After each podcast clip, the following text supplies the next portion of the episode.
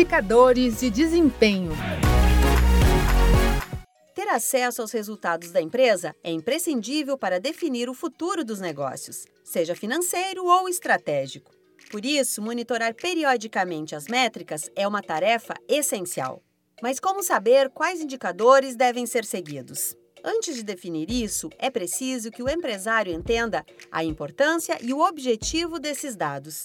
Mesmo que inicialmente seja complicado fazer a gestão da informação, é necessário reservar um tempo para colocar o monitoramento em prática, como ressalta o consultor do Sebrae São Paulo, Crenildo de Araújo.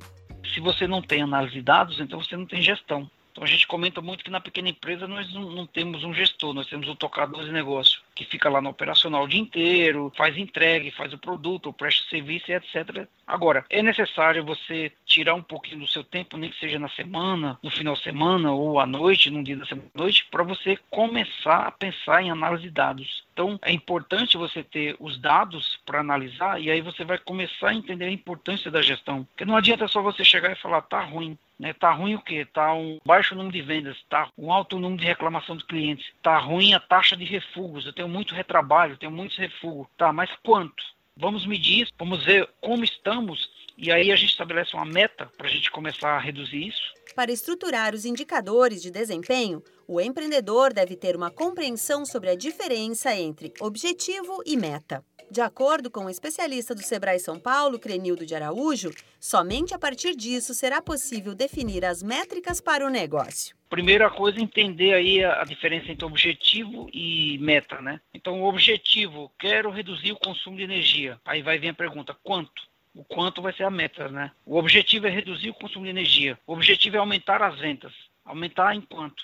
5%, 10%? Aumentar o meu faturamento. Então, entenda esse conceito de objetivo indicador. Aí eh, você pode seguir por essa linha de pensar nos processos, né? Aí você vai ver aquilo que é mais importante você medir ou aquilo que está te dando mais problema. Vou colocar um indicador na qualidade, um no financeiro, vou colocar um em vendas. Melhorou a situação? Aí eu posso pensar em outros indicadores no mesmo processo ou em outros processos, como por exemplo compras, como por exemplo satisfação do cliente, como por exemplo lá no próprio financeiro e assim por diante.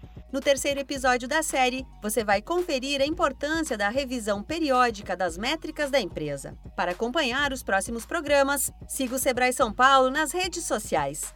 Você ouviu a segunda parte da série Indicadores de Desempenho do Sebrae São Paulo para a agência Sebrae de Notícias.